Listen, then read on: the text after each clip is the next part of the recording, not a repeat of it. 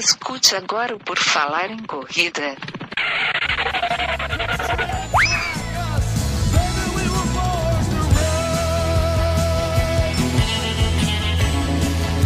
Are you ready to run?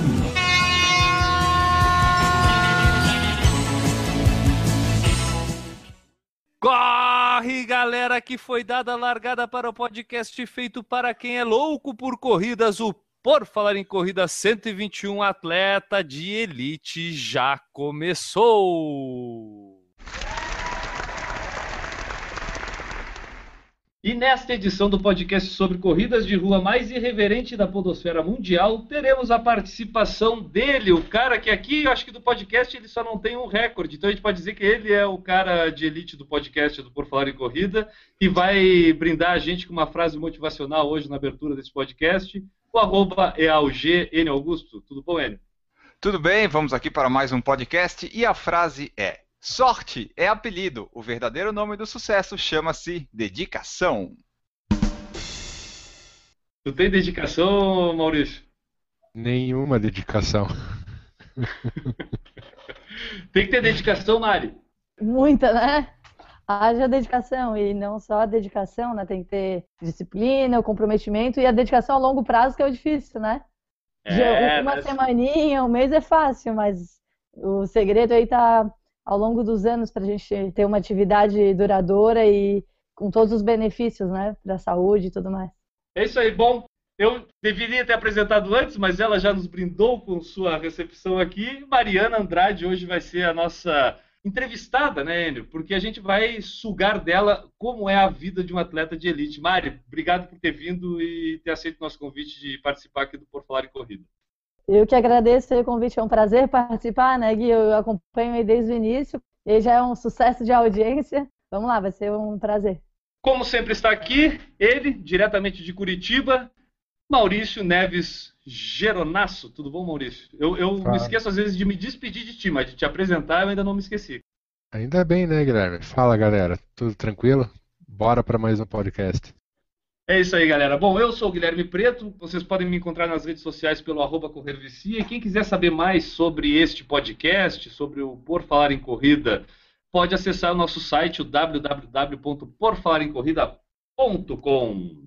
Exatamente. Quem quiser acompanhar o nosso dia a dia aí nas redes sociais, pode seguir os perfis no Snapchat, Falar em Corrida, Correr Vicia e M Geronasso.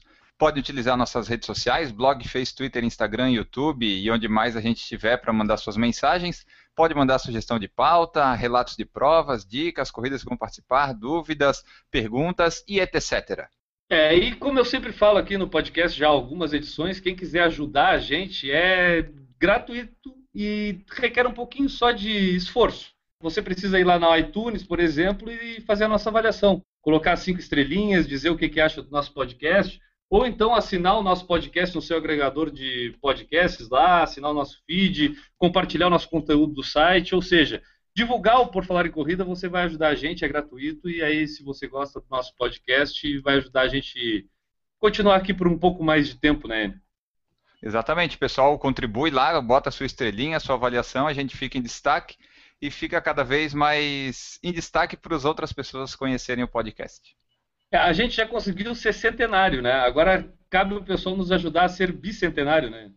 É, o ano que vem a gente chega nos. Não, ano que vem a gente não chega nos 200, mas a gente chega lá.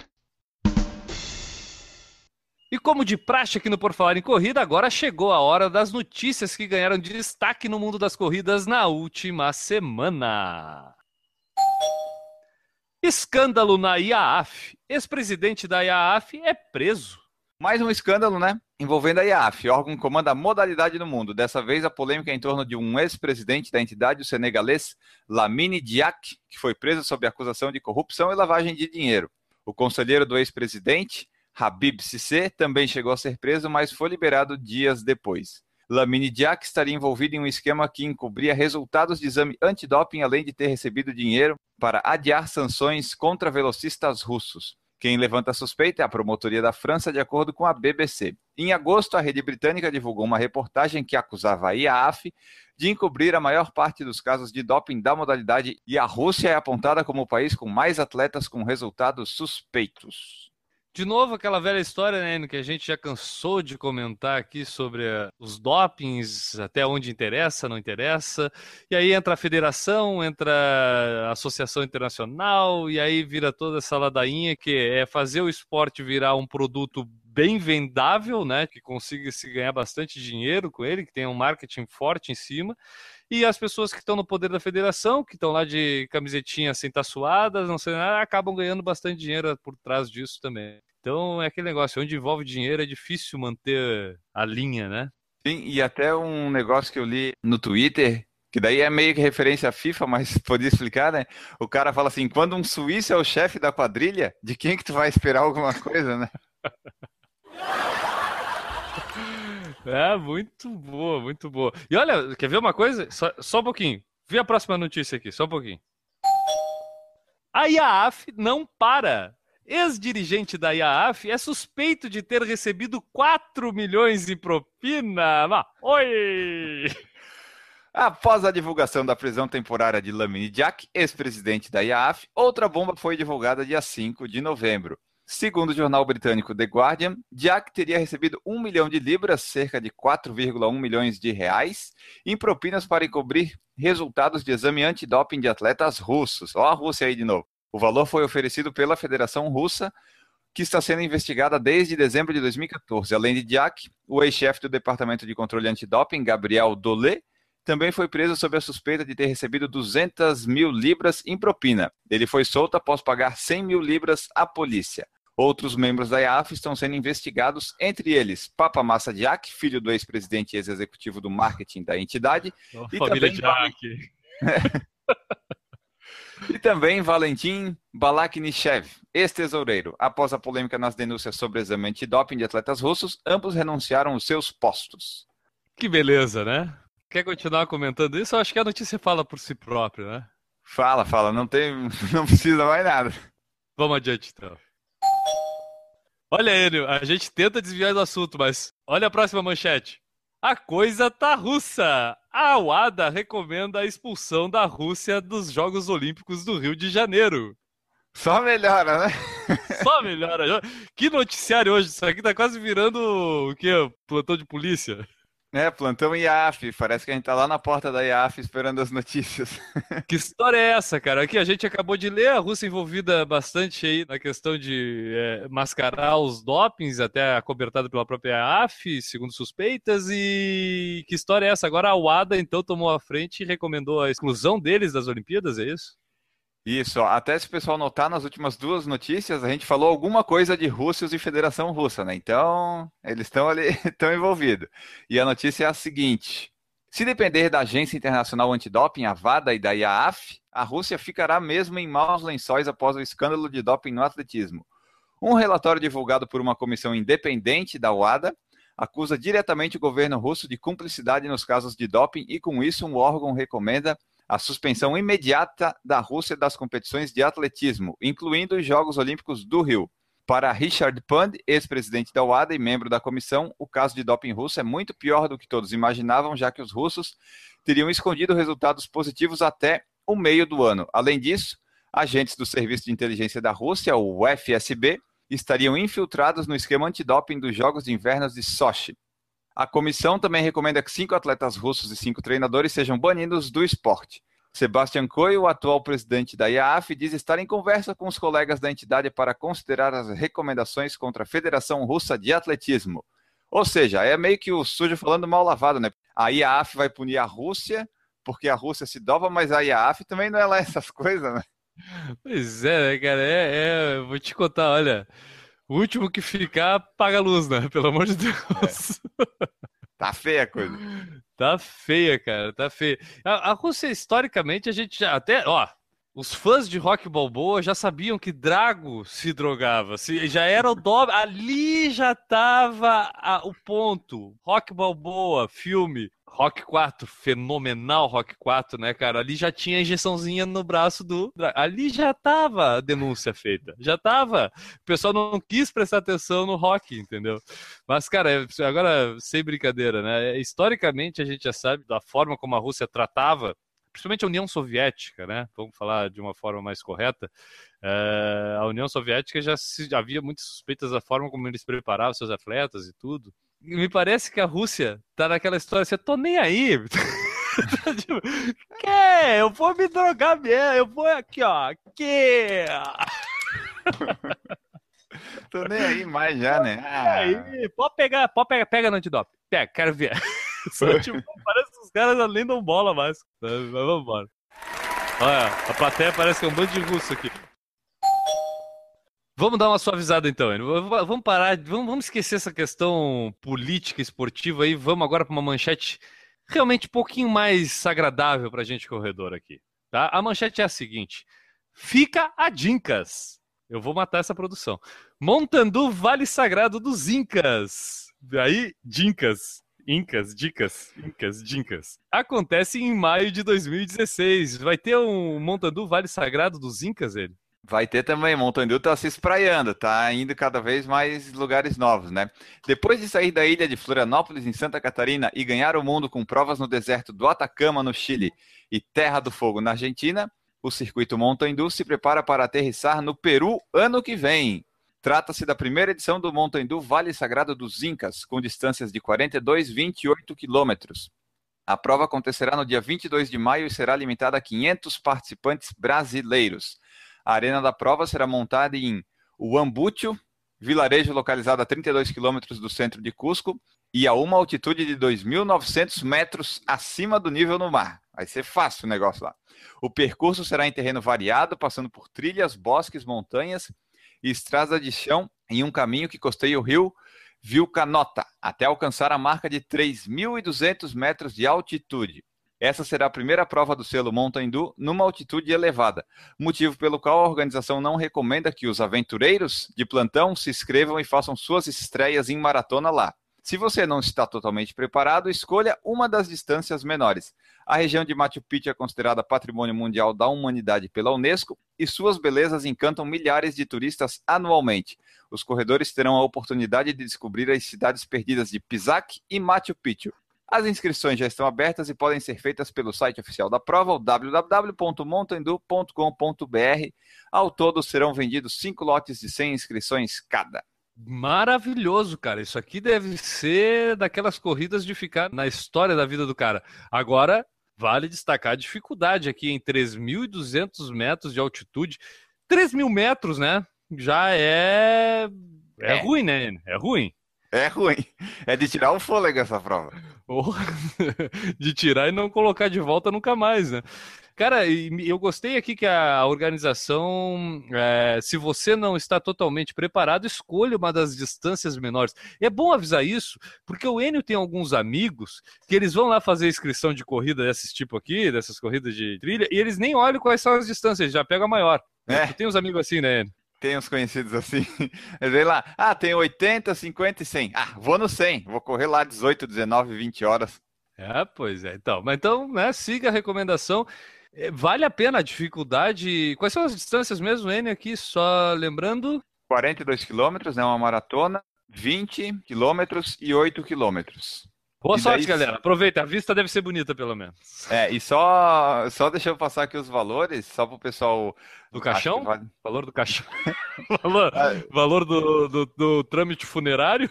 Olha que eu acho que vem incluso, ó. Porque, tipo, a 42 quilômetros são cinco lotes, né? Como eu falei ali. O primeiro lote é 988 reais, depois 1.088, 1.188, 1.288 e o último lote é 1.388 reais.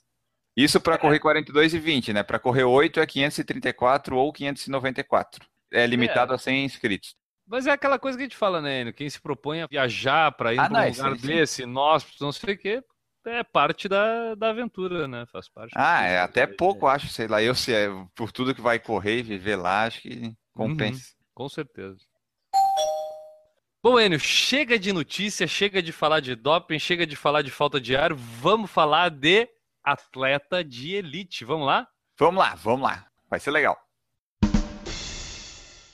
O que diferencia um corredor de elite daqueles que largam em um pelotão mais atrás? Eles têm mais velocidade, capacidade cardiorrespiratória, volume de treinamentos e correm de uma forma mais econômica e eficiente para o corpo. Mas Só a genética não faz milagre. Tem muito treinamento, preparação e dedicação.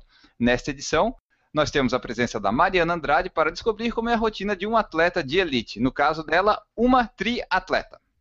O N já resumiu bastante da diferença do atleta de elite para o atleta de amador aqui na, no editorial do podcast.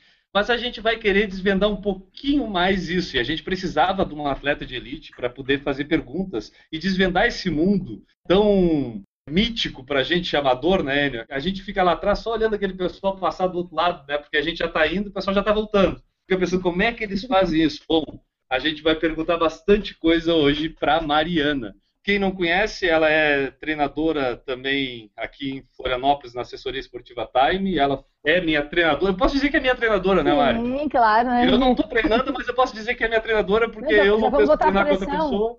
Né, Gui? Já É vamos isso. botar a pressão para voltar logo. É isso aí, é isso aí. Tá? Mas é, a gente, eu já conheço a Mari há pelo menos 3, 4 anos aqui em Florianópolis, e aí a gente chamou ela para a gente trocar essa experiência. A gente já conhece um pouco da Mariana, Mariana, mas te apresenta um pouco para nossa audiência, tenta resumir um pouco essa tua história do esporte, né? E como é que tu chegou aí no profissionalismo, da onde veio as tuas influências, como é que tu chegou no triatlo, se foi direto para o triatlo, se teve alguma passagem em algum outro esporte antes. Te apresenta um pouquinho para nossa audiência, hein? Vamos lá, boa noite, pessoal. É, eu tenho 28 anos, sou de Florianópolis e sempre fui apaixonada aí por esportes desde criança. Então eu já- passei na atividade que eu pratiquei por mais tempo foi o tênis, que eu joguei mais de seis anos. E aí em 2000, né, o triatlon chamou minha atenção em virtude das Olimpíadas de Sydney, primeira participação nas Olimpíadas do esporte. No ano seguinte, foi aconteceu o primeiro Iron aqui em Floripa, né, que eu pude assistir, e aí eu me encantei realmente pela modalidade, né?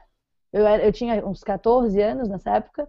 No ano seguinte, né, eu já fui atrás de uma escolinha, e aí 2002, com 15 anos, foi quando eu comecei. Então, foi um processo, né, bem gradativo, eh, no início muita coisa mais lúdica e tal, mas desde esse primeiro ano eu já compe- competi em provas né, na categoria infanto-juvenil, prova de corrida de rua também, que a gente já sempre participa com preparação, né? E aí, desde então, comecei fazendo prova curta, short, triatlon olímpico. Em 2007 e 2009, eu fiz os meus dois primeiros Irons, né? Que foi meio que por acaso, numa loucura aí que acabei ganhando inscrição no sorteio e tal. Não me preparei muito bem, mas eu me apaixonei pela distância, né? Então, em 2010, foi meu terceiro Iron, foi onde eu comecei a treinar para valer mesmo. E desde então, eu me dedico essencialmente a essas distâncias, meio Irons e Irons. Né? Já fiz 10 Ironmans e mais de 20 Irons, né? eu já perdi as contas. 2009, quando eu me formei na graduação em bacharel de educação física aqui, eu já comecei com assessoria, né? No final da faculdade já estava começando a passar treino. E aí eu me formei e desde então, né, já são seis anos, sei como treinadora de corrida e triatlon. É, A Mari comentou que ela fez já 10 Irons, né, Mari? Já são 10 Ironmans. Algumas Sim. colocações bem boas, né, Mariana? Já tem a lista de participações tu aqui. Mas, N. Augusto, sabia Hum. que ela nunca correu uma maratona? Será que a gente pode falar que ela nunca correu uma maratona? Não pode dizer, porque a maratona dela do Iron deve ser melhor do que as nossas. Não, então, é, eu, vou te falar que antigamente eu não tinha vontade de correr uma maratona, que a corrida sempre foi o meu karma. E aí, de uns três anos pra cá, eu comecei a gostar mais de correr, hoje eu adoro correr. E aí, eu, né, um tempinho que eu tô com vontade, tentando conciliar no meu calendário. E aí, no início do ano, acabei me inscrevendo na maratona da Disney. Então, em janeiro, eu vou estar lá estreando na- nos 42 puros, né? Vamos ver o que, que a bike influencia na maratona. Já foram 10 depois de pedalar. Vamos ver sem pedalar antes. se Vai ser melhor ou pior. Espero melhorar o meu É. tempo. Tu acha que tem, tu vai encontrar diferença? Porque a gente, aí falando de um atleta profissional, um atleta de elite, a gente imagina que a tua carga de treino te deixe condicionada para poder encarar, de repente, qualquer evento que apareça, porque tu já está treinando sempre num- numa quantidade, num volume bem grande. Tu acha que, de repente, colocar uma maratona pode ser algo diferente para ti, ou, de repente, é encaixado junto no teu treinamento? Já está no É. pacote? Na realidade, é o que eu até conversei com a minha treinadora. O, no triatlon, né, no Ironman, a gente não costuma correr uma maratona como treino, porque é uma, é uma muito desgastante, é ju- justamente a modalidade mais desgastante, né? Mas aí eu seria o período, né, que eu estaria saindo de férias, tal, e aí eu, ah, não, vou curtir mesmo, né? Então, o que, que vai acontecer? Eu vou ficar de férias ali depois das últimas provas do ano e vou começar com um bloco mais intenso de corrida, justamente focando essa modalidade para o ano que vem. E aí a maratona vai fazer parte da preparação, né? Não que eu vou focar exclusivamente na maratona, mas como preparação para as provas ali do ano, né? Eu acho que vai ser uma base boa para o restante de 2016. Mari, tu é treinadora, é graduada em educação física, já trabalha há um tempo com esporte de corrida, triatlon, né? Tu é treinadora tanto de triatlon quanto corrida de rua. Para ti, precisa de treinador? Um atleta de elite com o conhecimento que tu tem precisa ser treinado por alguém? Eu sei que hoje tu é, e historicamente sempre uhum. tem um treinador. E qual é a diferença de ter um treinador para ti? Sendo que a gente imagina que tu, como treinadora, já conheça bastante do esporte. Fala um pouquinho pra gente uhum. como é ter um treinador, como são os teus treinamentos com esses teus treinadores. Vamos lá, então eu sempre tive né, treinadores. Aí ano passado, depois que eu tive um entorse de tornozelo, final do Natal de 2013, um dia depois do Natal, né? Eu tive um entorse, rompi praticamente todos os meus ligamentos correndo em Jurerê, não tinha buraco, não tive nada. E aí depois daquilo, para voltar é complicado, né? Que tem que fazer bastante fisioterapia e voltar de forma bem gradativa. Então eu achei melhor conversar com meu treinador e começar a passar os meus treinos para respeitar essa minha evolução, né? Então, 2013 inteiro eu treinava numa equipe de natação, né, no Clube 12, e eu mesmo né, montei os meus treinos, então, de bike, corrida e o triatlon propriamente dito. Então, conversando com amigos, juntando minha experiência prévia, meu conhecimento da área. E, pô, vou te dizer que foi o meu melhor Ironman até hoje foi o do ano passado, né? De 2014, onde eu fiz o meu melhor tempo de, de maratona e de Ironman. Né? O Iron fiz em 9 horas e 14, foi um tempo bem bom. E, mas chegou no final. E na maratona quanto? deu 3,23. Mas eu tenho que baixar aí dos 3,15 para ficar mais competitiva aí a nível mundial. E aí uhum. foi um ano que foi bom, porque eu respeitava. Tu já se conhece, já são 13 anos de treinos do triatlo. Então eu acabou que deu certo, foi muito bom. Mas no final do ano eu sentia que eu precisava de alguém para estar tá me cobrando, para estar tá me puxando, entendeu? Eu assim, ah, um ano foi bom, mas continuar sem um treinador eu acho que não, não seria o ideal. E aí foi bem no período de transição, onde eu fiz esse tempo que eu achei bem bom, fui oitava colocada, mas acaba que eu botei na balança, será que vai valer a pena eu continuar como atleta profissional? Porque infelizmente não tem como a gente viver exclusivamente disso, né? E aí a rotina de dividir a rotina de treinadora, montando treino, com treinos presenciais, né, ao ar livre, ficou bem desgastante no final do ano.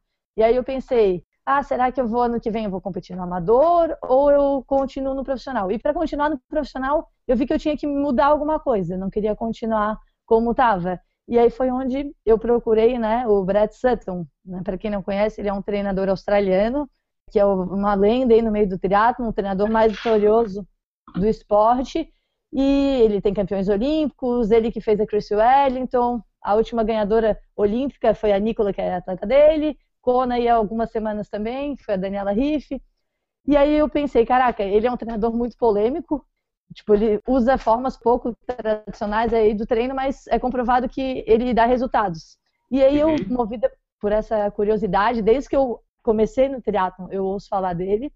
Ele já fez vários campos no Brasil, aí uns 10 anos atrás, aí eu mandei um e-mail para ele, né, no segundo semestre, para me preparar para o Ironman de Fortaleza, que seria no final de novembro. E aí ele falou que estava meio lotado, estava cheio de atletas e que no momento não daria. E eu praticamente tinha até esquecido que eu tinha falado com ele dia 1 de janeiro desse ano. Ele me responde dizendo que ele ainda estava cheio, mas ele estava com um projeto maior, do trisuto.com, onde ele teria vários ex-atletas que também eram treinadores e iam usar a metodologia dele fazendo trabalho em conjunto. Né? Então, desde janeiro, eu estou fazendo um trabalho né, com ele e com a Suzy, no caso que é outra australiana também. E aí são planilhas semanais, via e-mail mesmo, e a gente está sempre trocando e-mails e tal. E eu achei que era isso que eu precisava, de, uma, de, de mudar, né? Se fosse para eu andar bem, que com certeza com ele, né, com, esse, com essa equipe, ia dar certo, né? Se, se eu tivesse algum potencial, com certeza eles iam descobrir, né? Porque o cara é muito bom. E acabou que, pô, esse ano tive a minha maior aí, conquista, né, que foi a vitória do meio Ironman do Rio, algumas semanas atrás. Acho que está dando certo. É legal tu falar todo esse teu depoimento da necessidade de ter um treinador, porque eu, eu vou pegar um exemplo para não falar de mim, eu vou falar do Enio, né? Que eu gosto de falar bastante da vida do Enio aqui no podcast, é. né? E Não, mas eu vou citar como exemplo e vou tentar aproximar a vida do atleta de elite do atleta amador. Porque o Enio é um cara que durante muito tempo ele fez as planilhas dele, pesquisando bastante coisa, indo lá, né, tipo até errando, acertando, né, Enio, imagino assim, aprendeu a fazer as planilhas é, e montava bastante treinos dele e, até deram alguns resultados, né? Se eu não me engano, até o teu sub 4 horas na maratona, tu conseguiu fazendo treino sozinho. Ou tu tinha alguém te treinando naquela época? Não, era só eu por eu mesmo. E a, a meia maratona até então também tinha sido dessa época. Pois é. No entanto, nosso amigo Enes também sentiu essa necessidade de ir um pouquinho melhor, de tentar fazer algo diferente, porque ele estava tentando há horas fazer o sub 1,40 lá na meia maratona e não alcançava isso fazendo as planilhas dele, fazendo o treinamento, aquele negócio. O que, que faltava? Faltava um pouquinho mais de buscar essa coisa a mais, né? Tipo, e aí bastava ser qualquer planilha? Não, ele já se sentia, de repente, se fosse para fazer qualquer planilha, fazia ele. E aí ele foi atrás de um treinador um pouquinho mais renomado, que a gente consegue ter uma visão de que o cara é alguém também que conhece do esporte e tudo, e aí tu acabou eh, procurando a ajuda do Adriano Bastos, né? Isso, foi em abril desse ano que eu comecei com ele. Eu fiquei até agora, até a Golden Ford de, de Brasília, eu fiquei com ele, né? Agora eu parei porque eu quero me dedicar a outras coisas, mas nesse tempo que eu fiquei com ele, eu vi mais outros métodos de treino, né? Não os que eu fazia, né? Daí eu pude encaixar. Agora eu já sei mais ou menos como fazer para pelo menos me manter correndo, né? Mas as planilhas uhum. dele ajudaram bastante. Até por ter alguém fazendo a planilha, a gente fica menos propenso a sabotar o treino, sabe? Tu sabe que tá lá o que que tá dizendo, tu não fica, ah, hoje eu vou fazer um tiro ao menos porque, ah, tudo bem. Na planilha tá lá e eu fiz todos os, eu só perdi um treino até hoje da planilha dele. Foram, acho, desde abril eu só perdi um porque eu tava com muito sono de uma viagem. Mas fora isso, até os tiros eu fiz mesmo, com dor, sem dor e tal, tudo eu fiz, sabe? Porque tava na planilha. Agora vamos ver depois como é que vai ficar tanto atleta de elite quanto atleta amador, quando a gente quer evoluir um pouco a mais, a gente depende de ajuda de outras pessoas. Tipo, dificilmente é pela própria autoexigência a gente consiga evoluir um pouco. E eu acho que é isso, né, Mari? Tipo, eu acho que a, tua busca, e eu, aí eu já vou comentar aqui, eu lembro de tu ter feito camps em Boulder, lá nos Estados Unidos também, com, que é um, uma meca né, do, do triatlo mundial. É, e agora, recente, tu contou a tua história aí com, com o Brett Sutton, na Trisuto, que foi para uhum. San Moritz, na Suíça. Isso ajuda a desenvolver mais, às vezes, do que tu ficar só nas, naquele mundo e achar que aquilo ali é o mundo. A gente sempre tem que buscar mais, né? O atleta de elite talvez precise buscar isso mais ainda, né, Mari? Sim, sim. É, eu, a gente sempre recomenda, né? Tem, até contando uma história aqui na Beira Mar. Muitas vezes tem algum aluno novo que eu estou dando treino e a pessoa fala que já corre. E aí eu falo, ah, tá, quanto que tu costuma correr nos treinos? Ah, eu corro 5 quilômetros. Ah, tá, como? Ah, eu corro 5 quilômetros. Tá, quando? Todo dia. Tem gente que faz todo dia 5 quilômetros na mesma intensidade. Aí não tem santo que ajude, Às vezes tentando né? bater recorde no treino. Tem gente que tenta Sim. bater recorde no treino. Todo né? dia. Tipo, é. Até chegar no dia que vai se machucar ou... Então, a gente sempre recomenda, procura um profissional formado em educação física, né, que eu acho que é fundamental, mesmo uma pessoa que está treinando por conta ou seguindo uma planilha de revista, tu vai muito no acerto e no erro. E aí, quando procura alguém com experiência, né, com conhecimento, a pessoa vai acabar indo mais pelo caminho do acerto e não vai ser tão empírico, né? Ela já vai ter errado e acertado muito, então acho que o caminho vai ser mais fácil e vai otimizar os seus resultados com segurança, né? Que é o principal. Mari, o fato de você ser treinadora e ser, ser graduada na área, isso te atrapalha ou te ajuda na hora de você receber de outro treinador a planilha? Como é que você faz naquela semana, por exemplo, ele te manda uma planilha, você olha, putz, mas poderia ser dessa maneira e ele está me mandando dessa. Então, Como é que se então, lida com essa situação? Quando a gente procura um treinador, a gente tem que, o principal é acreditar no trabalho dele. Então, quando eu vejo né, as planilhas que eu recebo, eu esqueço que eu sou treinadora, praticamente. Né? Por mais que tenha alguma coisa que eu pense diferente, eu acabo, eu olho aquilo, não, ah, isso aqui é o, meu, o melhor para mim nesse momento e eu vou dar o meu melhor em cada treino, né? Eu procuro esquecer que eu sou treinadora nesse momento, porque se fosse para eu influenciar o treino, eu ia montar meu treino, né? E como eu estou acreditando no trabalho dele, no trabalho dele da Suzy no caso, então nessa hora eu, eu acabo tendo um pouquinho pensamento um pouquinho mais leigo para não, não julgar o que, que eu acho que é certo, o que, que é errado. Até porque o cara, né, eles têm muito mais experiência no treinamento do que eu. Então eu acabo olhando, tiro algumas eventuais dúvidas com eles e dando meu melhor em cada treino. E eles são muito abertos, né? Então, dúvidas, tal, tudo que eu tenho eu posso estar perguntando para eles, eles acabam me explicando o porquê de cada coisa, né? Quando tu recebe a planilha semanal lá, tem às vezes que tu recebe a planilha assim, puta merda, esse treino aqui, não, porque, sabe aquele treino que tu vê assim, ah, não sei se eu vou conseguir fazer, dá aquela agonia que às vezes eu recebi umas do Adriano que eu falava, ah, não acredito que ele quer que eu faça 20 tiros disso aqui, não pode? Não, então o que, que eu faço? Quando eu recebo sábado ou domingo treino, eu dou uma olhada geral, justamente para ver se eu tenho dúvida, mas eu só meio que passo o olho sem pensar no que, que vai doer cada treino, né? Só dou uma olhada até para organizar a minha semana, os meus horários. E aí eu procuro ver a planilha só no dia anterior. Hoje à noite eu vou ver o que, que eu vou fazer amanhã. E deixo para sofrer no dia, não sofrer por na antecipação, né? Eu acabo fazendo isso mesmo.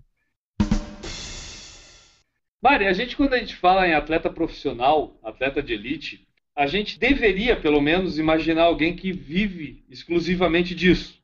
Tipo, acorda, treina, faz uhum. todos os treinos ali durante aquelas oito horas de trabalho do dia e volta para casa, dorme, descansa para fazer isso no outro dia. No entanto, a gente sabe que o esporte, que não são os esportes de massa mesmo, como futebol, como não sei se tem outro que a gente possa citar uhum. aqui no Brasil, especialmente, em que a pessoa possa viver exclusivamente disso. No triatlon, é, e na corrida de rua, a pessoa não pode viver exclusivamente disso. Né? A gente uhum. falou aqui do Adriano Bastos, que é um cara da corrida de rua, que veio do triatlon, por sinal, né? Tipo, uhum. Tipo, ele começou no triatlon e acabou optando pela corrida de rua, inclusive como uma forma de remuneração, porque ele via que ia conseguir ser mais remunerado, e isso eu já vi em entrevista dele falando disso, ele largou um pouco o triatlon pensando que os prêmios da corrida seriam mais constantes na vida dele e ele poderia viver mais com esses prêmios do que esperar ganhar alguma coisa no triatlon algum dia e acabou optando por isso. Ou seja, tem que fazer algumas opções para poder sobreviver, né, para poder viver. E no teu caso não é diferente. Tu é uma atleta de ponta, vencedora de meio Iron do Rio, né? E tem que fazer as planilhas de treino, tem que é, buscar isso. Quanto isso dificulta a vida de um atleta de elite? E pelo que tu conhece das atletas de outros países, por exemplo, quanto elas têm um pouco mais de vantagem de repente por ter mais apoio, ou se elas têm mais apoio, ou se todo mundo é, de repente fica equilibrada a coisa, não, porque todo mundo tem que viver isso. Então lá na hora da competição tá peso igual. Eu não sei se tu está me uhum. entendendo. Sim. Explica pra gente quanto isso dificulta a tua vida como atleta profissional mesmo. É, eu acho que é importante, por dois motivos, a gente está fazendo né, um outro trabalho, né, sendo na área da educação física ou não. Um, porque não tem como a gente se manter atualmente, né, então eu não tenho patrocínio suficiente que dá para bancar as minhas viagens e tudo mais. Então hoje a maioria dos meus gastos, né, apesar dos apoios e o patrocínio que eu tenho, eu que banco. Hoje é fundamental trabalhar e no futuro mais ainda, né, porque a gente sabe que a vida do atleta não é tão longa, acho que no máximo ele tem 40 anos, depois vai achando mais o rendimento. Então tem que já fazer uma poupança aí e, e aí ter um trabalho para a partir de então. Então são esses dois motivos. E a maioria dos triatletas hoje brasileiros, pouquíssimos, eu acho que eu conto numa mão quem vive do esporte. Né, eu vivo do triatlon como atleta, né? eu vivo do esporte, né? Eu sou treinadora, mas aí são muito poucos e aí a grande maioria tem eu, o Santiago Ascenso, o Guilherme Manoc, todo mundo acaba tendo uma assessoria esportiva para fazer esse complemento. Claro que a, a, gente adora o esporte, é legal a gente estar em contato, ajudando as pessoas, né, com a nossa experiência, vendo a evolução de todo mundo, é muito é bacana isso. Mas pensando em rendimento como atleta, está longe do ideal. Porque aqui, por exemplo, eu treino durante o meu dia, então eu não tenho horário fixo durante o dia. Eu dou treino presencial todo dia à noite, né? Menos as sextas.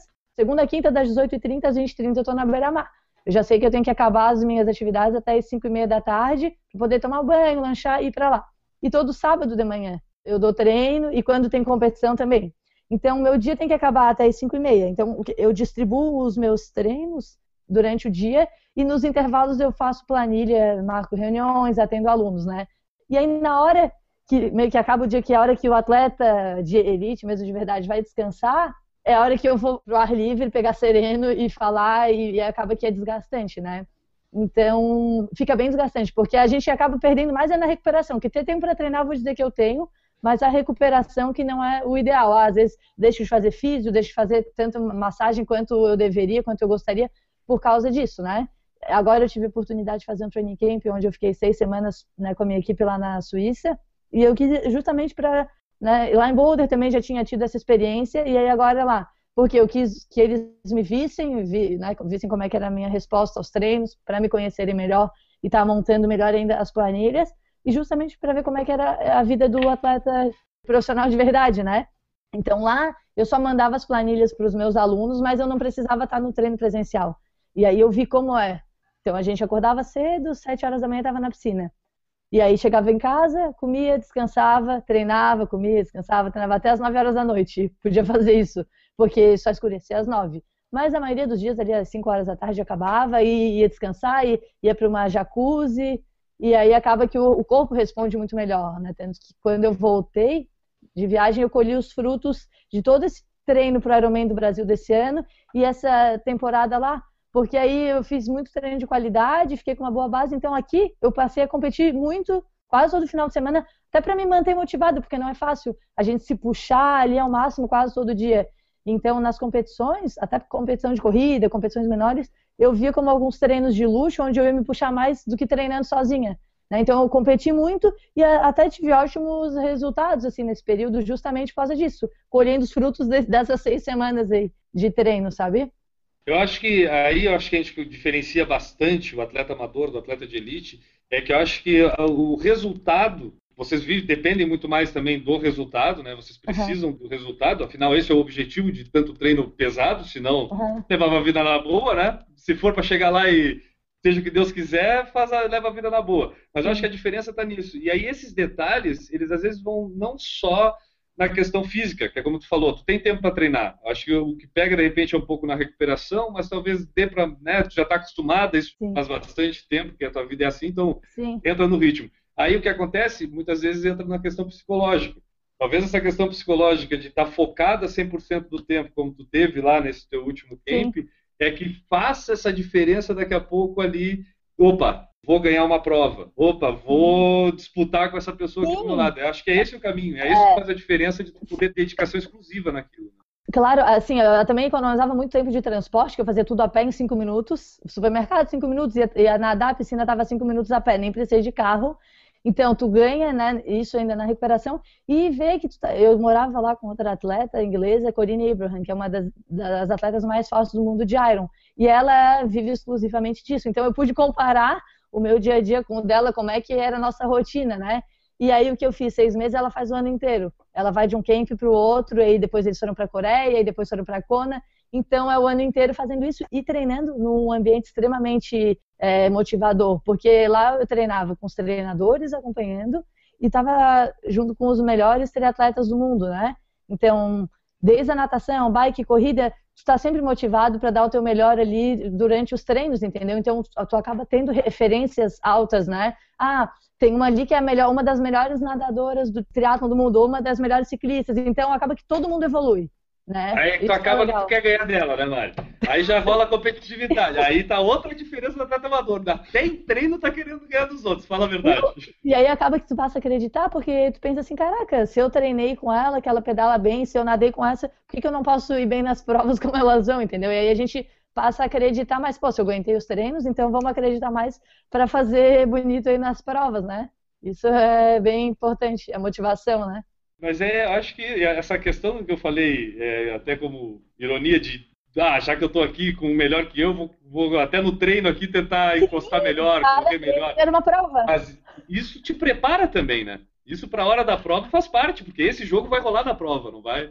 Com certeza, né? Então a gente acaba evitando algumas surpresas do dia, porque a gente já passa por essas situações de competição durante o treino, né? Ah, de ter um ataque no meio de uma série da pista, no meio da, da bike, então tu vai ficando mais calejado, né? E aí não surpreende com tantas coisas e tá sempre dando o teu melhor em cada treino, né? Não quero ficar tão ou, ou pouco para trás ou tentar puxar. Essa é a ideia, né? Sempre dar o seu melhor todo dia. A natação, eu brinco que foi, acho que eu evolui seis semanas ali, o que eu evoluiria em um ano de treino. Todo dia treinando com qualidade, com o treinador na borda da piscina, com aquele pessoal todo forte. Então, acho que valeu muito a pena essa experiência só para o pessoal entender, o teu forte no triatlon é o ciclismo, né, Mário? Tu já foi até eleita pela Mundo Tri, se não me engano, a, o melhor pedal do sim. Brasil. O teu forte, o que tu te sente à vontade é na bike, né?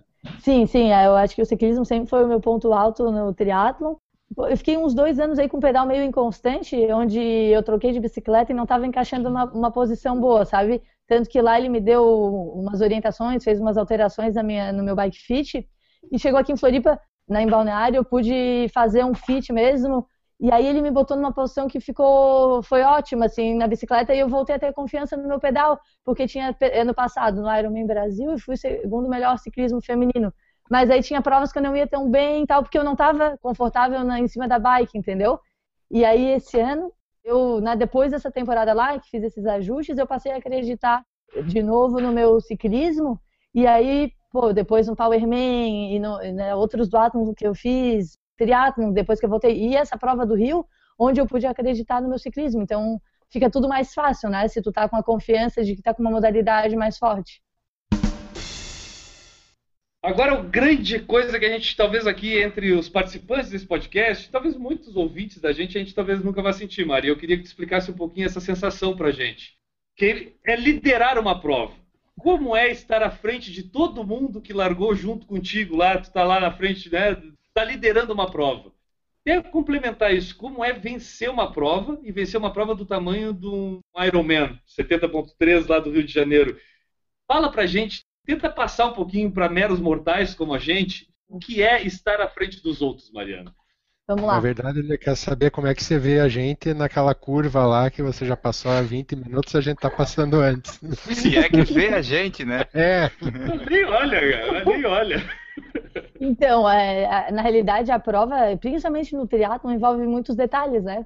Então, com certeza, em primeiro lugar, é aquela colocação que todo mundo quer estar, né? Mas depois que a gente chega, na realidade não muda tanto primeiro com o segundo. Por quê? Porque tu procura dar o teu melhor o tempo todo. Então, foi lá no Rio onde eu assumi a liderança. Eu encostei na segunda colocada com 12 km de bike e depois que fui abrir, né? Depois de um tempo.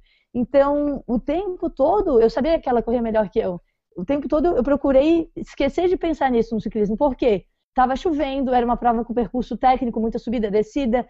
Qualquer piscada é um buraco que a gente pode bater e for um pneu, pode cair. Então, não pense que tu tá em primeiro. Tenta botar toda a energia do teu corpo em dar o melhor e fazer o máximo de força e render o máximo em cada segundo da prova.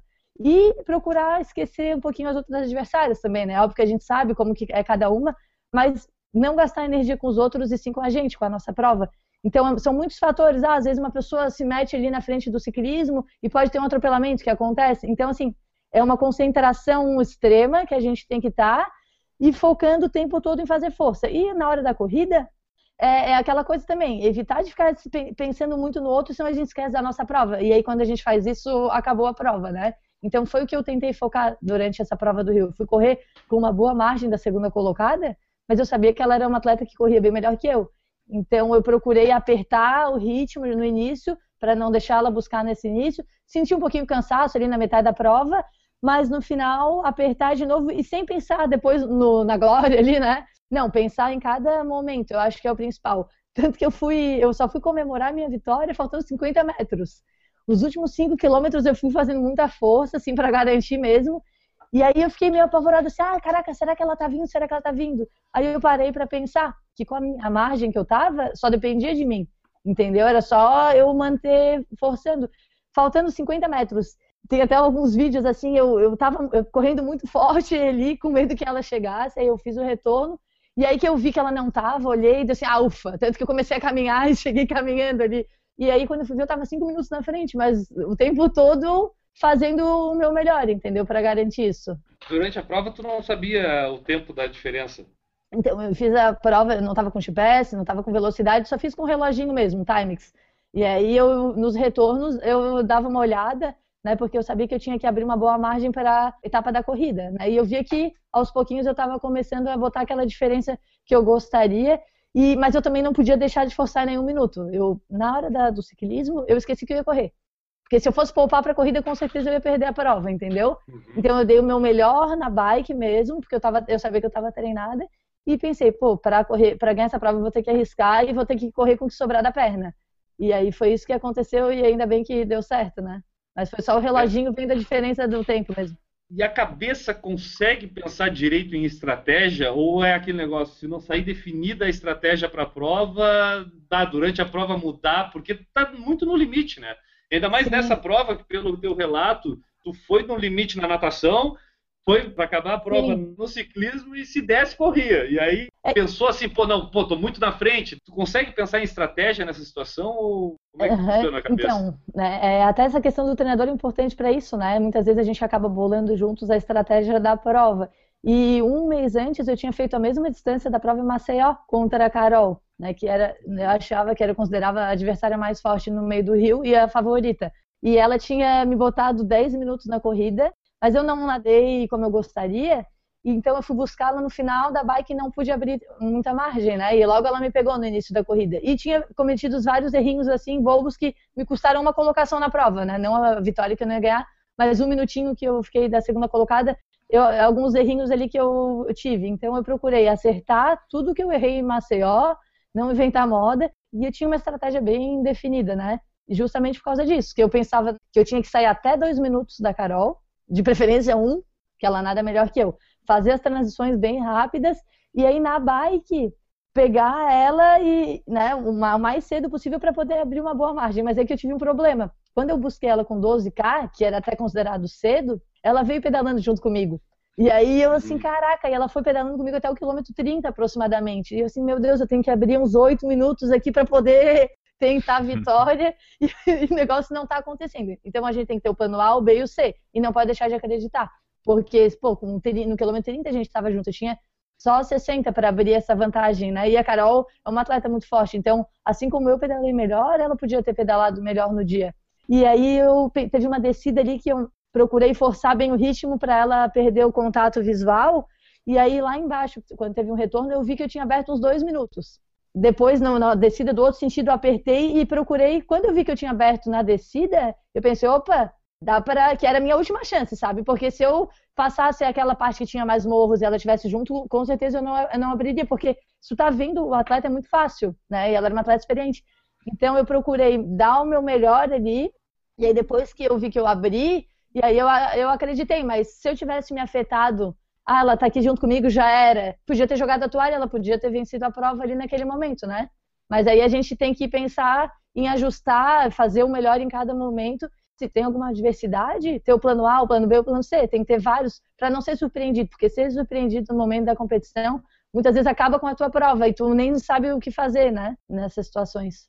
Mas, eh, tipo, como tu estava descrevendo agora, que ela estava pedalando do teu lado, e aí Uhum. daqui a pouco tu conseguiu numa descida sair e tirar o contato visual. Isso tudo, é, tu faz isso de repente pensando até na questão de pressão no, no outro, né? Tipo, porque também ela te vê fugir um pouco, daqui a pouco pressiona ela. Vocês têm que pensar nisso também, né? Sim. É- não é simplesmente cruzar a linha de chegada como é para um amador. É uma É. competição. Sim, às vezes a gente quer passar um atleta, por mais que a gente esteja morto, tenta passar rápido para abalar a pessoa psicologicamente, né? Tem várias pequenas partes aí que fazem a diferença no final, né? É estratégia o tempo todo.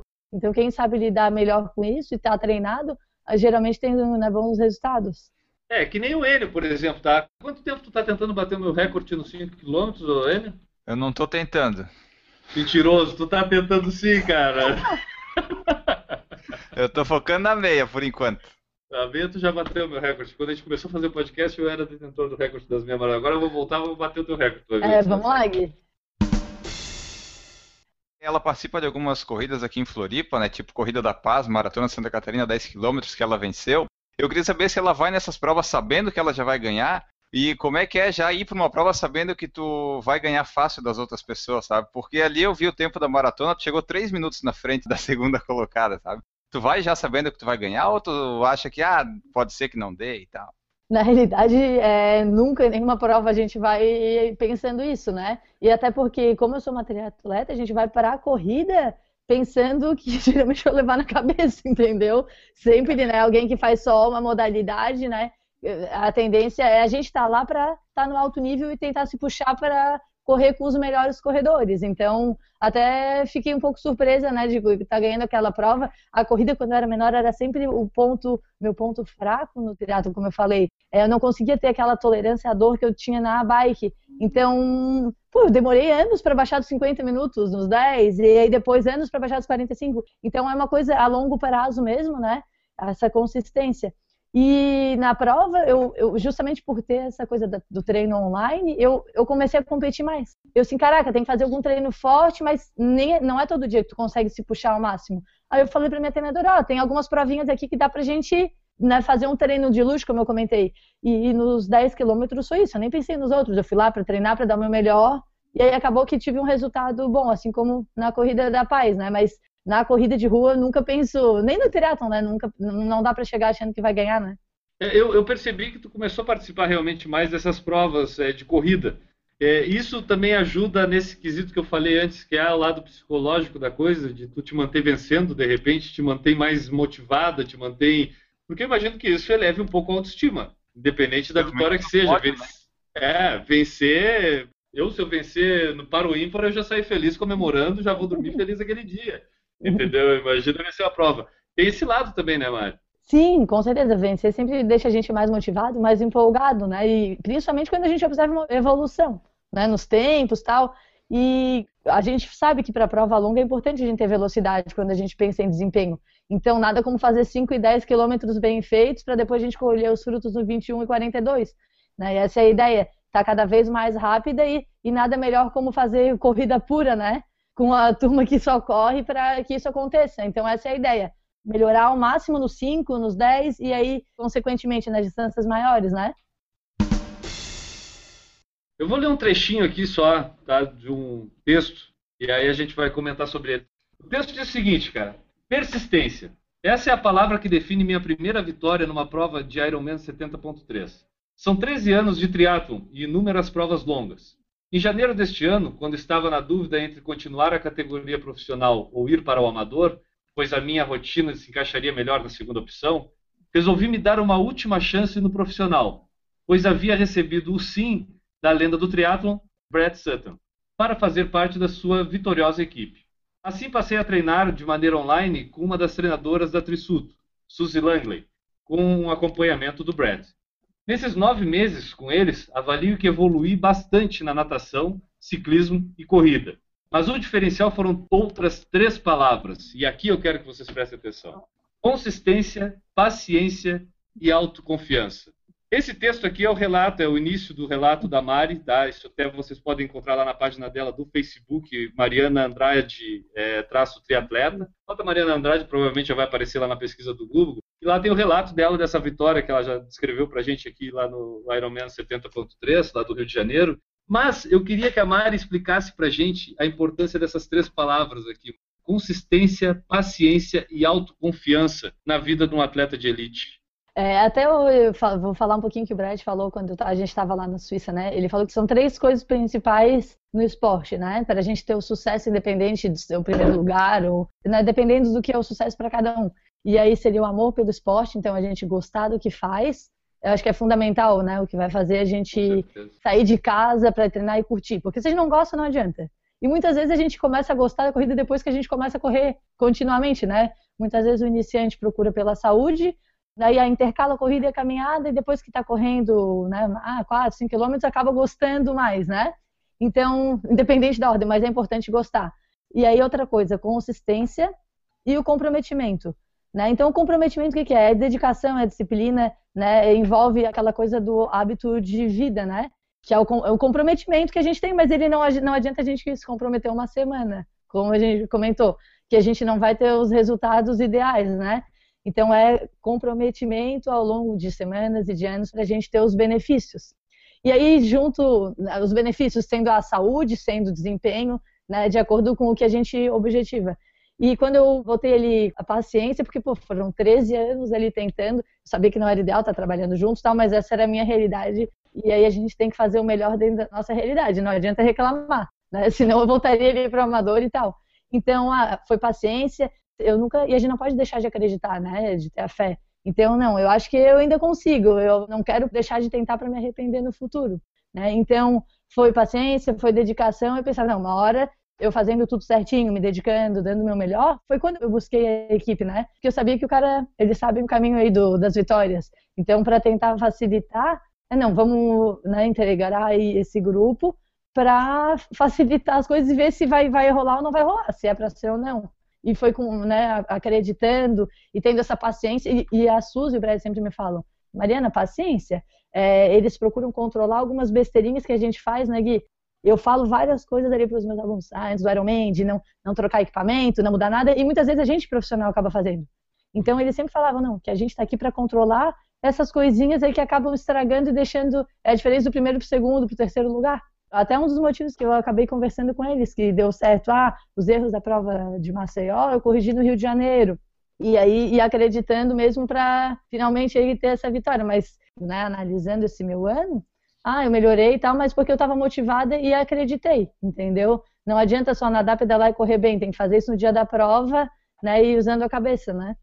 Eu acho que tudo isso aqui é aquela, é aquela questão do detalhe. Eu acho que ter paciência é um detalhe e a autoconfiança é um detalhe que aí vai fazer a diferença de realmente tu vencer ou não.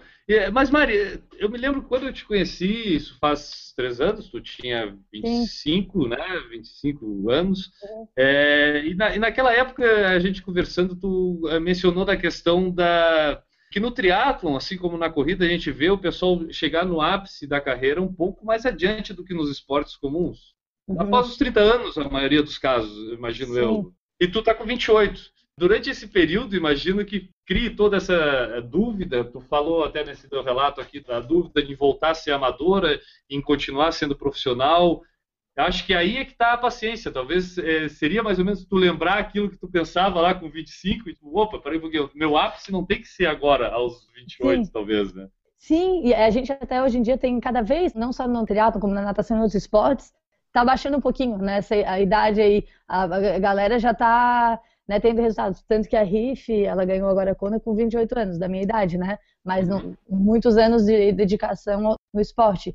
E o triatlon é justamente isso. Quando eu era novinha, todo mundo falava, é, Mariana, é depois dos 25, é depois dos 30 que a gente vai ter o sucesso. E eu não entendia o que, que ia mudar. Então não é só essa parte do fisiológico. Também tem as adaptações, claro, o treinamento, mas aí é, são anos de dedicação e corrigindo esses detalhes a maturidade que tu adquire com a vida tem a ver com a melhora também nesse nosso esporte, no endurance em geral, tanto na, na maratona, na corrida, quanto no triatlo?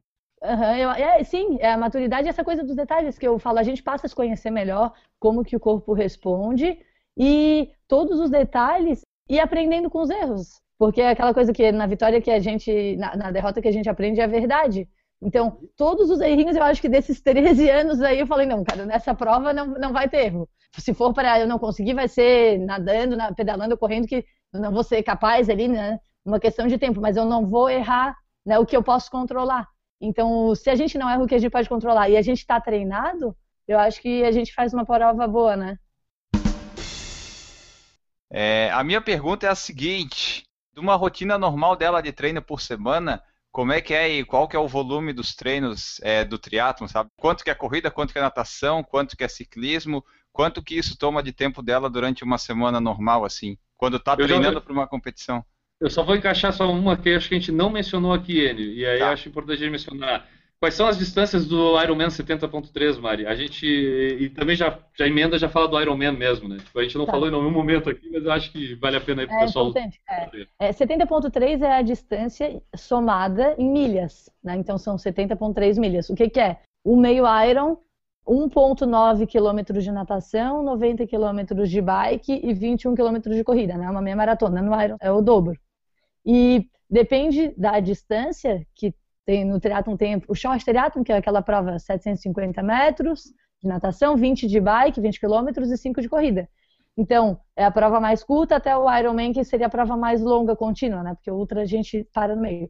Então, depende da distância, vai ter o volume de treinos e depende muito do treinador, do perfil do treinador e do que, que o atleta vai responder, né? Antes do Iron, eu cheguei a treinar 30 horas por semana, somando ali todas as modalidades de segunda a segunda, praticamente não tenho dia off. E agora que eu estou fazendo provas de meio Iron, é uma média de 20 horas por semana, 25 mais ou menos. E aí depende, não tem aquela coisa fixa, né? Amanhã, por exemplo, eu tenho corrida tripla. Não tem natação nem bike. Aí hoje eu corri, pedalei e vou pedalar de novo agora no rolo, mais uma horinha. Então é, varia muito, né? ainda mais que a gente é profissional. Quem é amador, a gente acaba criando uma rotina que deixa tudo mais fácil, né? Alguns dias mais fixos tal. Mas aí é, é uma média disso, de 25 horas de treino por semana. Porra. Quantas horas de treino por semana tu tá treinando ele? Vou pegar o Enio como referência, porque se fosse para ter alguém de Ironman aqui, é o Enio. Porque o cara consegue fazer, a, a, ele- a Mari talvez não saiba, eu, a- talvez muita gente da nossa audiência não saiba, mas o desafio da vida do Enio é preencher lá no Garmin Connect a- aquele calendáriozinho deixar todo preenchidinho colorido. Ele tinha uma época que ele botava a foto da tela do computador todo preenchido, para treinar todos os dias lá ele treinava. Tu já conseguiu quantos dias seguidos treinar todos os dias, Enio? Deu quase 40. Que daí Tá. eu me dediquei a preencher o mês de agosto todo correndo. Daí depois eu parei, né? Mas, mas dá. Isso, dá e tu, e- e tu tre- treinava quantas horas por semana treinando todos os dias? Por semana dava de 5 a 6 horas por semana. E olhe lá. Viu, Maurício? Tu entende por que, que as pessoas se tornam de ferro ou não? Porra. dói, dói. Deve doer muito.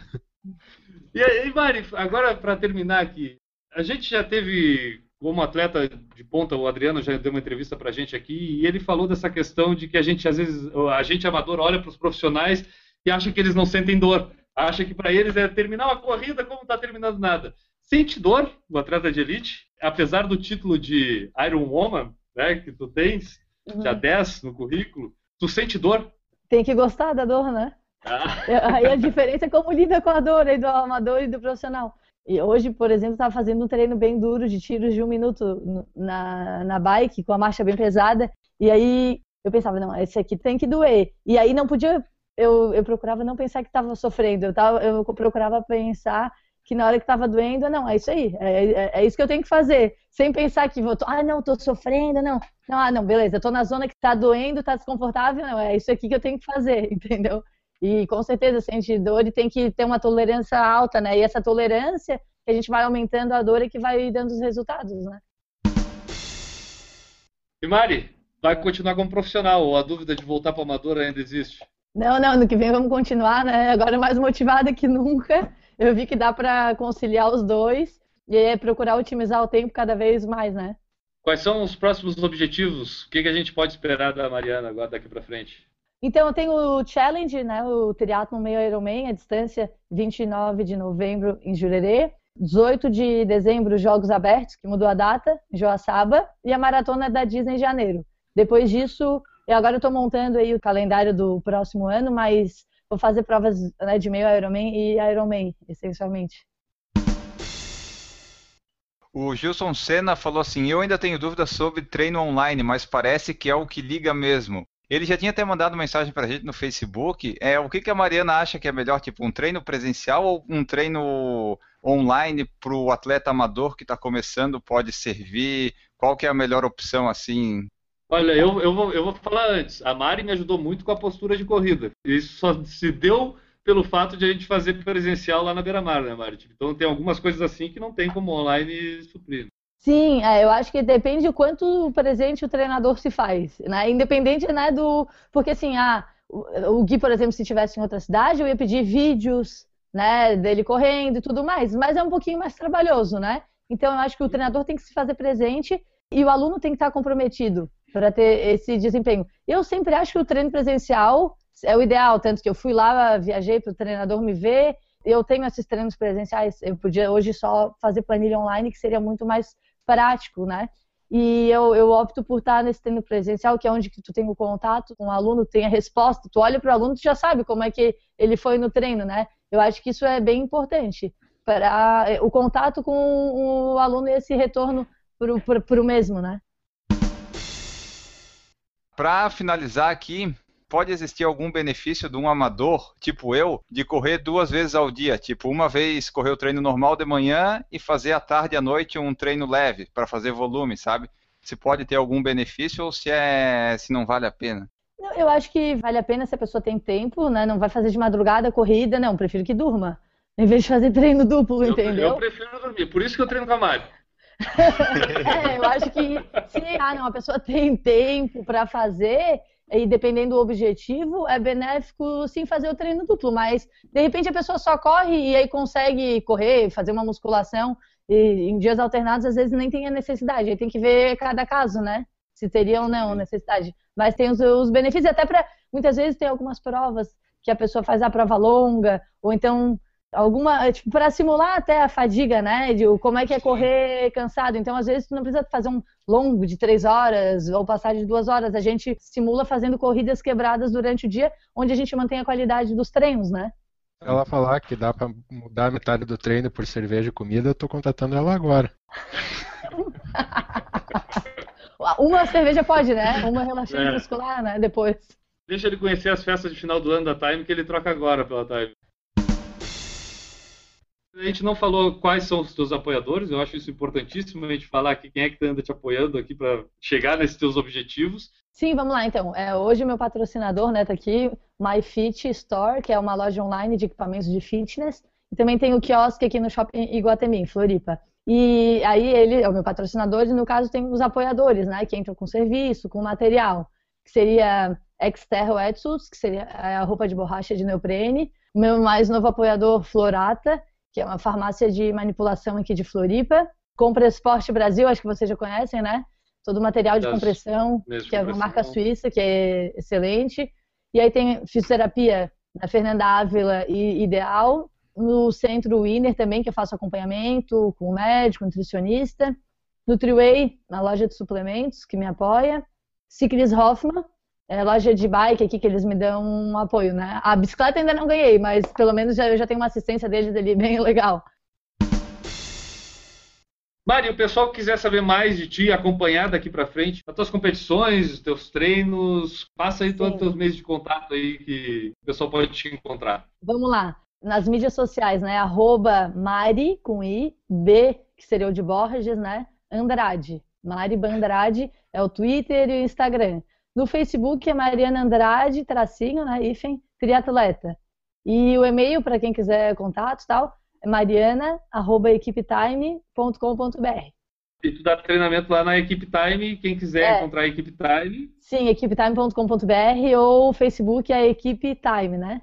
Só mandar um e-mail, tem contato de telefone também que a gente vai procurar responder o mais rápido possível. Bom, quem não conseguiu anotar o que a Mari falou aí, não precisa voltar aqui o podcast, vai estar entra lá no nosso site, está lá no post, tem todos as- os contatos da Mariana lá, da equipe Time também. Mari, obrigado, Mari. Pô, é um prazer te escutar e a gente torce por sucesso pra caramba na tua carreira aí e a gente vai botar mais essa estrelinha aqui no Por Falar em Corrida. Entrevistamos a Mariana Andrade aqui. Já temos o Adriano Bastos, já temos o Sérgio Xavier lá da, da revista Runners, já estamos formando um cartel bom aí. Tamo, viu só? tá ficando bom. Eu que agradeço aí o convite, né? É uma honra aí estar participando e acompanhando toda a evolução do podcast. Agora vamos compartilhar esse link aí pra galera. Espero voltar aí no futuro compartilhando novas conquistas. Beleza, Mário. Boa sorte pra ti. A gente vai continuar torcendo muito, tá bom? Valeu, gente. Vamos seguir adiante aqui. A gente vai fazer as mensagens, depois a gente faz o encerramento e aí a gente só volta semana que vem, tá bom, Enio? Isso. Como de costume aqui no Por Falar em Corrida, a gente gosta de dar voz a quem nos escuta. Então é a hora das mensagens, Enio Augusto. Exatamente, aquele pessoal que manda mensagem através do Fale Conosco, no blog, no Facebook, YouTube, enfim, todos eles nós vamos ler aqui agora. E a primeira mensagem que a gente recebeu aqui foi do Jorge Paulo lá no iTunes, né, Enio? Lá onde o pessoal pode ir lá, deixar sua avaliação e deixar o comentário dizendo o que, que acha do Por Falar em Corrida.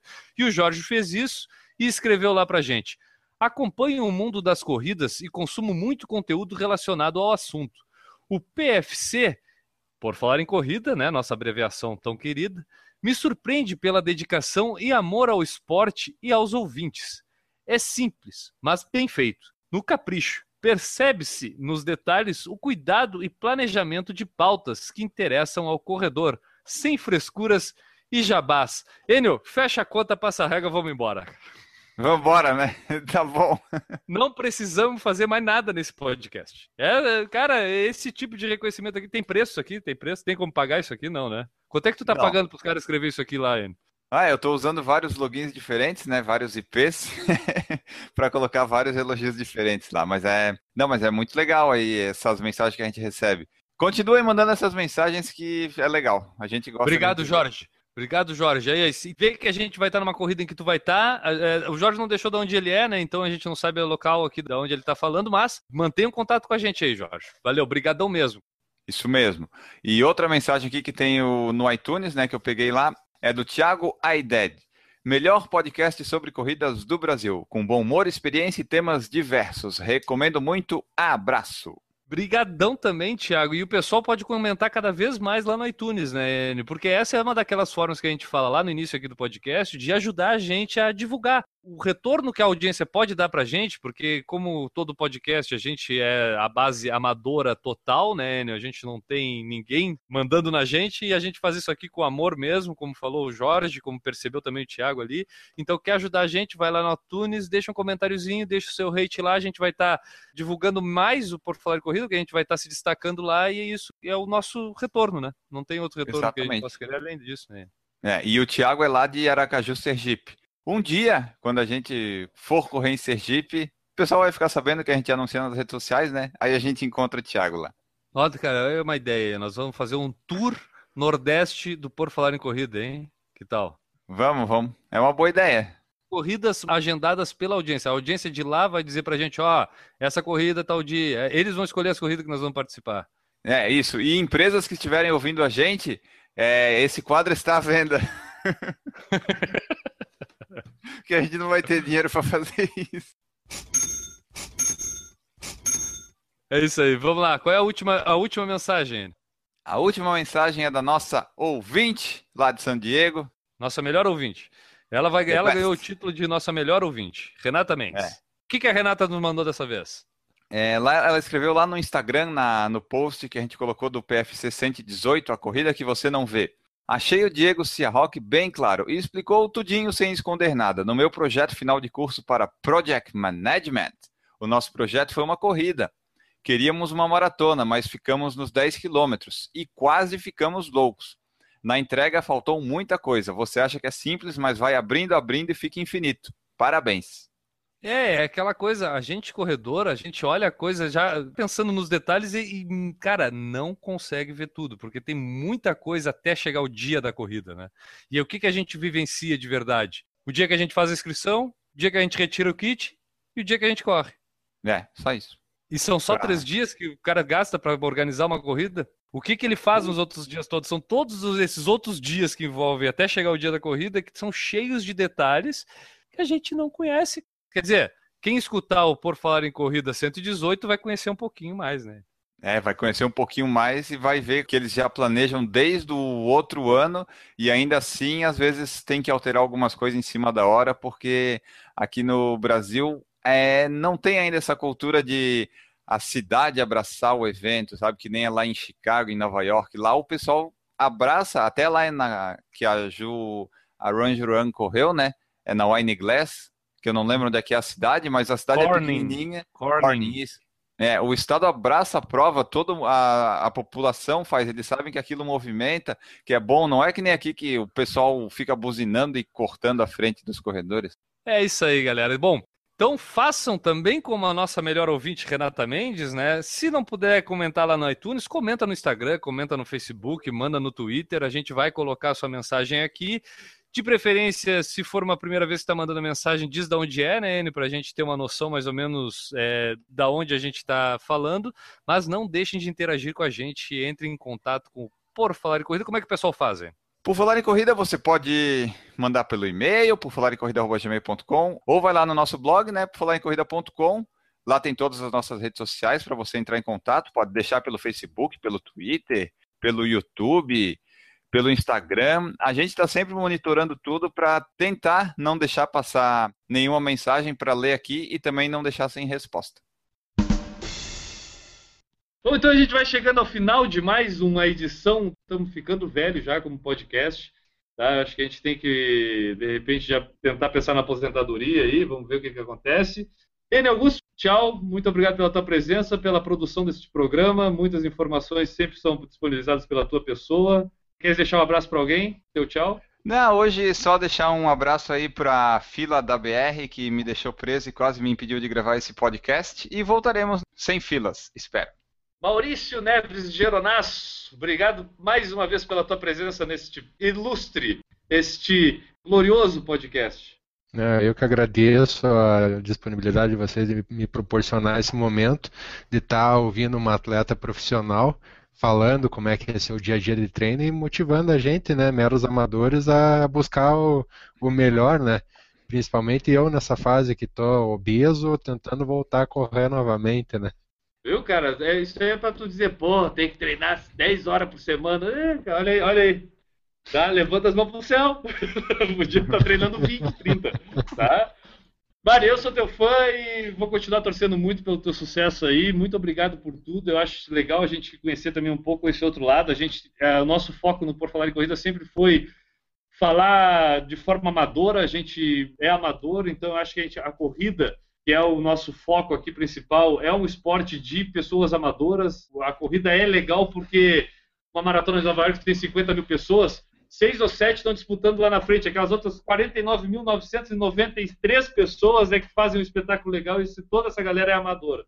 Né? Mas a gente também tem como ídolo e como motivação, como falou o Maurício agora, esses atletas de elite como tu. E muito obrigado. Eu acho que muita gente vai gostar bastante de ter te escutado aqui no Porto Falar em Corrida. E 2016 a gente vai te chamar de novo para falar de todos os outros títulos que tu ganhar lá em 2016. Pode ser? Claro, né? Espero estar de volta. E assim como tu falou da corrida, no triatlon é a mesma coisa, né? A maioria dos atletas, 99% é amador. E aí a gente procura ah, trocar experiências para estar tá contribuindo aí na evolução de todo mundo, independente se é amador ou profissional, né?